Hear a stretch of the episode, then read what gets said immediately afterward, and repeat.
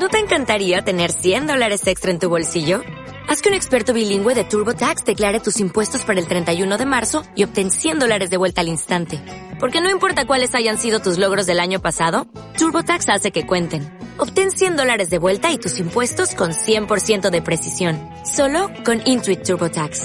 Debes declarar para el 31 de marzo. Crédito solo aplicable al costo de la presentación federal con TurboTax Full Service. Oferta sujeta a cambios o cancelación en cualquier momento. Talento. Equipo. Gestión. Liderazgo. Foro Directivos, cada martes a partir de las once y media de la mañana, en Capital Intereconomía. Un espacio en colaboración con la Asociación Española de Directivos.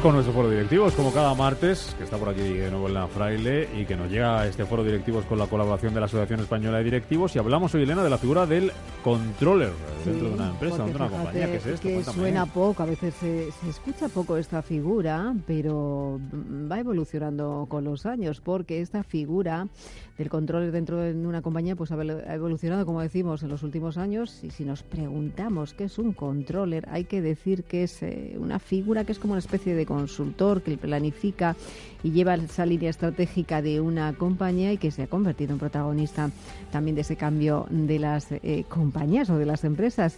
¿Y qué ha ayudado en esto? Bueno, pues esto ha ayudado, ha ayudado o ha sido, digamos, un revulsivo también, eh, sobre todo porque aquellas empresas que tenían que eh, superar y minimizar esos impactos de la crisis, pues esta figura ha llegado a hacerlo. Y nos vamos a saber más o vamos a comentar sobre esta figura. Lo vamos a hacer con una persona que sabe mucho sobre todo esto. Ella es eh, Lola Lozano, ella es General Manager del Global Chanter Control Institute, porque hay que decir que esta figura de controller en las compañías también tiene una certificación. Lola, bienvenida, buenos días, ¿cómo estamos? Hola, buenos días. ¿Qué tal, todo bien? Encantada. Yo no sé si hemos definido bien esta figura del controller. ¿Qué es para ti un controller dentro de una compañía? Pues nosotros en el instituto la definimos como es aquella figura que es capaz de analizar el pasado, gestionar el presente y definir el futuro. ¿No? Es, el, es el asesor interno, es el asesor, el consultor de la dirección general. El otro día, en una conferencia en CUNEF, que es uno de los centros que prepara la certificación, eh, la directora financiera del de, grupo SM hacía un símil que yo creo que es muy interesante. En una empresa, eh, si lo comparamos con un rally, a lo mejor el, el piloto es el director general y el copiloto es el, el controller. Es decir, es que es el, el, que le indica el camino que tiene que, que, que, hacer o cómo lo tiene que hacer para conseguir los objetivos a medio y largo plazo a llegar y llegar a destino. Entonces, la figura, o sea, eh, el control está a lo largo de toda la estructura de horizontal de la compañía y es el que acerca realmente la operativa con la cuenta de resultados, ¿no? Con la estrategia. Digamos, el que pone en conexión, eh, Exacto. Eh, digamos, como te iba a decir, no sé si diversos eh, departamentos eh, para poner ese eh, o dar esa visión del plan estratégico, por ejemplo, de una compañía. Exactamente. ¿Y esto cómo ha evolucionado con los años? Porque decíamos que se habla mmm, ahora algo más pero hasta hace unos años no se hablaba nada de controller. ¿Cómo ha evolucionado esto no. durante los últimos hasta años? Hasta antes de la crisis, ¿Sí, realmente no? el uh -huh. controller era como una figurita ahí oscura, que era un, un, poco auditor, que lo que hacía era... Decir, en un rincón, en, en un rincón. No, es que no estábamos... se dedica aquel señor de allí, ¿verdad? Preguntaban dentro de la empresa. Sí, que hacía un cálculo de costes y análisis así de datos y nada más, ¿no? Y que te decía, yo es que tengo, o sea, yo me acuerdo cuando a mí me venían con realmente con un cuadro de mando extensísimo uh -huh. y me decían, aquí está, digo, ya, pero yo sé interpretar un balance y una cuenta de resultados, a mí ya tienes que decir qué hago si subo el precio de los productos. Eso es lo que ha evolucionado, en ese sentido ha evolucionado mm. la figura del controller. El controller no hace una foto estática de un momento en la empresa, sino como yo, lo que, como dice también Laura Basó, lo que es la CFO de Telefónica, lo que hace un controller es que eh, ayuda a, a, con información, es capaz mm. de transformar datos en información y con esa información ayuda a la toma de decisiones. Es decir, que yo estoy encantada con la figura del controller porque al final estoy convencida que es la que va a permitir que nuestras empresas profesionalicen la gestión. Importantísimo anticiparse, ¿no, Lola? Exacto. Esos datos e información, analizarla para poder anticiparse. Exacto. Por lo tanto, existen ya en las empresas más grandes modelos predictivos, lógicamente, forecast que se hacen donde se predicen las ventas. Lógicamente, eso lo hace el controller. El controller lo que tiene que conocer, el papel más importante es conocer su negocio. Es decir, toca el negocio. Es el que toca, sí. Entonces, a mí me decían todos los hunters que está de moda. Está de moda esta figura porque es muy bonita realmente. Es que es la que toca el negocio y luego, en función de cómo este es un negocio, pues con toda esa información que se genera, ayuda a la toma de decisiones. Entonces, participas. ¿De qué tiene que ser, perdón, un, un, un, uh, controller? ¿Qué habilidades eh, debe tener? ¿O qué formación? ¿O qué experiencia?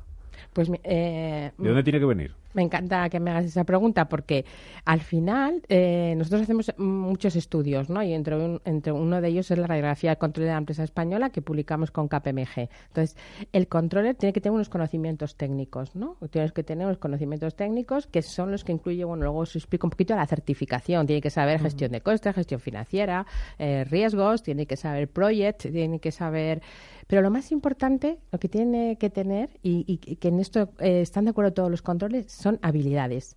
Un control tiene que tener don de gentes, un control tiene que saber influir, tiene que saber persuadir, tiene que hacer que a ese departamento no lo vea como un auditor o como alguien que le está controlando, sino como alguien que le está ayudando. Entonces, en la medida que un departamento lo ve como una, una figura que le ayuda, el control se convierte en el business partner de la empresa creando valor.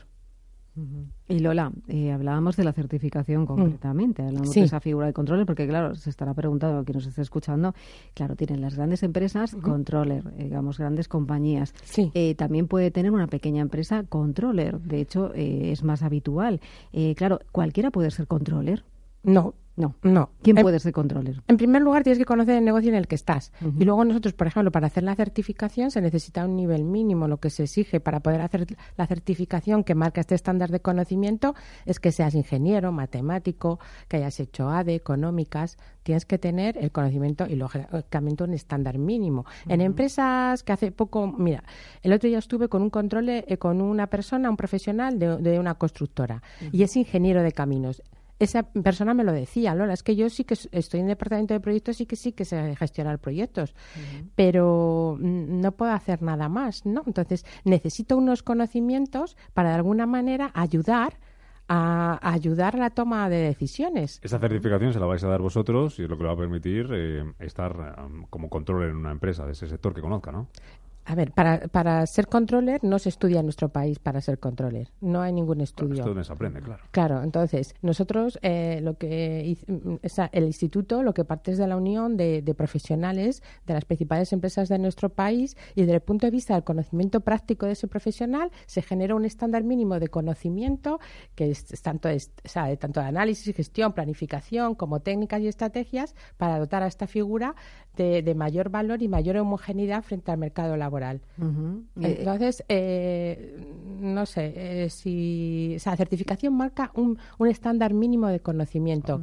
Y en ese estándar de conocimiento pues se ve desde, como decía antes, desde presupuestos, reporting, gestión financiera, gestión de costes, hasta gestión de riesgos, project, estrategia y, especialidades de, pues, que tiene que tener eh, el control y tiene que saber, pues, pues ahora mismo con todo lo que se está lo que se está generando en el ámbito digital, hay empresas que facturan más por la tienda online que en la tienda física. Pues está ahí la figura del control digital. Tiene que conocer ese mercado, tiene que saber, y de hecho ya, pues sobre todo en sector retail, pues ellos establecen incluso ya los, los, los stock de almacén en función de las ventas, en función de lo que van vendiendo, por ejemplo, a través de la tienda digital, ¿no?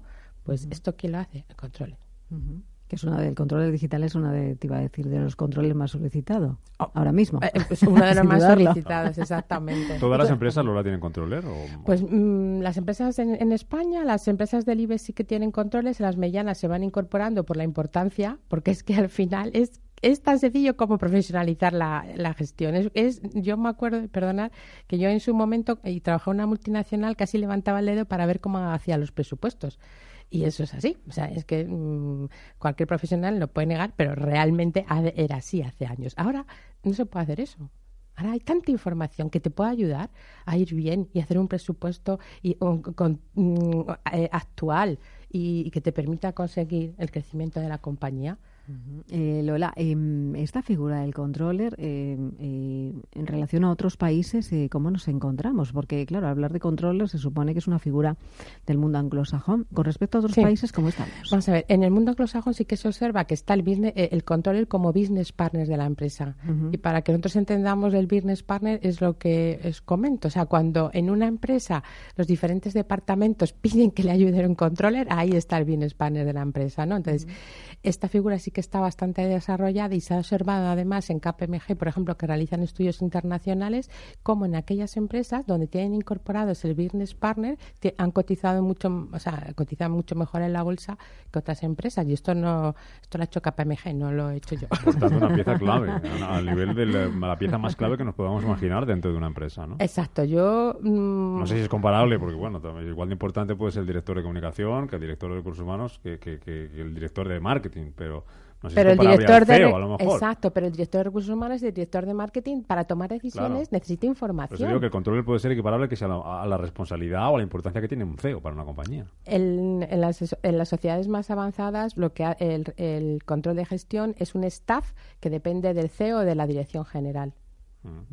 bueno, si te parece, le vamos a someter hoy a Lola. ¿La vamos a controlar? A controlar, por cierto, claro que sí, a nuestro, bueno, nuestro test del directivo semanal en este foro. Y vamos a comenzar con la música, Lola, porque tu música favorita o tu música preferida es la que estamos escuchando, es Elton John. ¿Por qué? Pues, pues, pues me, recuerda mucho cuando nació mi hija, ¿no? Hay una canción que se llama Blue Eyes, como mi hija tiene los ojos azules, y realmente pues me trae pues, grandes recuerdos. Bueno, pues lo escuchamos de fondo mientras que nos cuentas cuál es el libro de cabecera que estás leyendo en este momento. Pues a, mí me gusta mucho María Dueñas y en este momento estoy leyendo Las hijas del capitán y la verdad es que me está gustando bastante. Tu viaje más próximo, no, no me digas que es Nueva York. pues me pues gustaría, ¿eh? La verdad es que sí que me gustaría. Después de leer a María Dueñas sí que me encantaría, pero mi próximo viaje yo creo que lo realizaría a Tierra Santa. Ajá, bueno, buen destino también en tu tiempo libre. ¿Qué te gusta hacer? Pues actualmente lo que hago realmente es acciones de ayudar a los demás, así. tan, sencillo. importante. Tan sencillo. Y tan importante. Una película que no has olvidado y que volverías a ver. Pues Mm, la vida es bella. ¿Y por qué? La vida es bella. Ah, también, yo también. Porque yo creo que la vida es bella refleja uno de los valores, lo más importante que es el amor entre las personas, ¿no? O sea, como un padre, pues con su amor puede hacer que un hijo mm, vea una realidad diferente. Un destino para hacer negocios. Pues en estos momentos para mí es Latinoamérica, a lo mejor Chile. Chile. Un deporte eh, que te gusta practicar en tu tiempo libre. El pádel, el pádel, ahí vamos. ¿Y qué tal? ¿Y qué tal? Ahí vamos. Pues siempre aprendiendo. Yo no, yo mal, o sea, pero... Siempre aprendiendo. A mí mi hermana me dice, no te muevas tanto porque el pádel, un buen jugador de pádel... No, no, suda menos, ¿no? Exacto, suda menos. Pero manejas, manejas. Ahí manejas, sí, sí, sí, sí. Y ya para finalizar, un consejo que quieras darle, por ejemplo, a un emprendedor que está iniciando un proyecto en estos momentos. Que ponga un controller en su empresa. Ahí vamos, justamente. ¿Ah, sí? Que ponga un controller y que nunca se olvide de los números, ¿no? que muchas veces... importantes son los números. Los números. saber gestionar y entender los números. Exacto. ¿Y por qué salen estos números? bueno, pues un placer haberte tenido por aquí. Eh, a Lola Lozano, la General Manager de Global Chartered Controller Institute que pongan las empresas muchos controles en su vida. Pues muchísimas gracias. En su día a día. Gracias por venir a compartirlo con nosotros. Muchas gracias. Hasta la próxima. Gracias. Adiós, Elena. Hasta, luego. Hasta mañana. Si quieren formar parte activa de la Asociación Española de Directivos y participar en sus actividades, pueden ponerse en contacto en el 91 745 99 39 o bien en su página web asociaciondedirectivos.org. ¿No te encantaría tener 100 dólares extra en tu bolsillo? Haz que un experto bilingüe de TurboTax declare tus impuestos para el 31 de marzo y obtén 100 dólares de vuelta al instante. Porque no importa cuáles hayan sido tus logros del año pasado, TurboTax hace que cuenten. Obtén 100 dólares de vuelta y tus impuestos con 100% de precisión. Solo con Intuit TurboTax. Debes declarar para el 31 de marzo. Crédito solo aplicable al costo de la presentación federal con Turbo Tax Full Service. Oferta sujeta a cambios o cancelación en cualquier momento.